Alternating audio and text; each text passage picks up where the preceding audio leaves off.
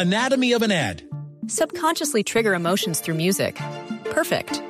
Define an opportunity. Imagine talking to millions of people across the U.S. like I am now. Identify a problem. Creating an audio ad is time consuming. Offer a solution. Utilize cutting edge AI.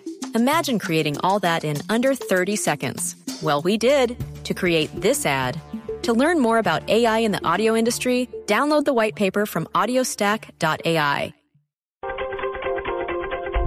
8 de la noche, 35 minutos. Las noticias, las más importantes a esta hora en Blue Radio. Ya fue cremado el cuerpo del empresario Andrés Felipe Blackburn luego de su misteriosa muerte en los Estados Unidos. Detalles con Julián Calderón.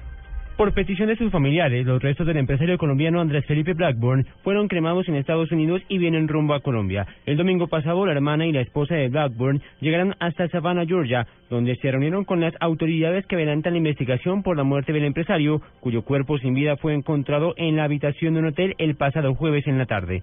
Las versiones más fuertes apuntan a que Blackburn se habría suicidado, aunque oficialmente las investigaciones continúan. Los familiares de Blackburn ya vienen rumbo al país con las cenizas del colombiano. Julián Calderón, Blue Radio. Tres personas lesionadas dejan la explosión de un artefacto explosivo en la zona de Engativá. Los detalles con Daniela Morales.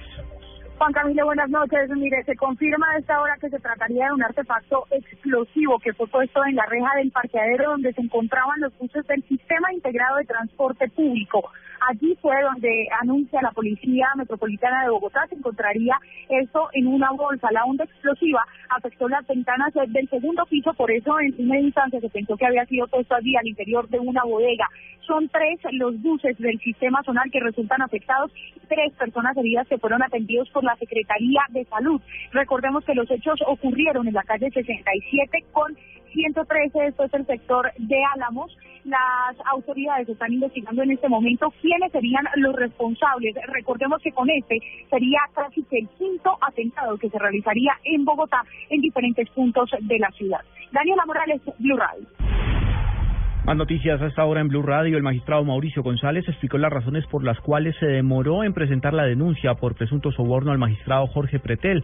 Por medio de un comunicado manifestó que se enteró el pasado 3 de febrero de esta situación y argumentó que había que proceder con prontitud pero sin incurrir en temeridad ni falsa denuncia. Lo más importante en el mundo, nuevas sanciones contra Irán por su programa nuclear destruirían las negociaciones con Teherán sobre esta cuestión. Así lo aseguró la asesora en seguridad nacional Susan Rice ante el Congreso de los Estados Unidos. Señaló que las sanciones podrían dividir a la comunidad internacional y hacer que Estados Unidos sea acusado por el fracaso al no conseguir un acuerdo.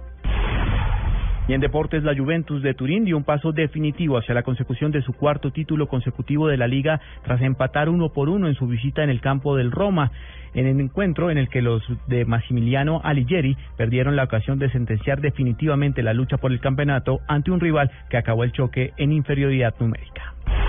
8 de la noche, 38 minutos.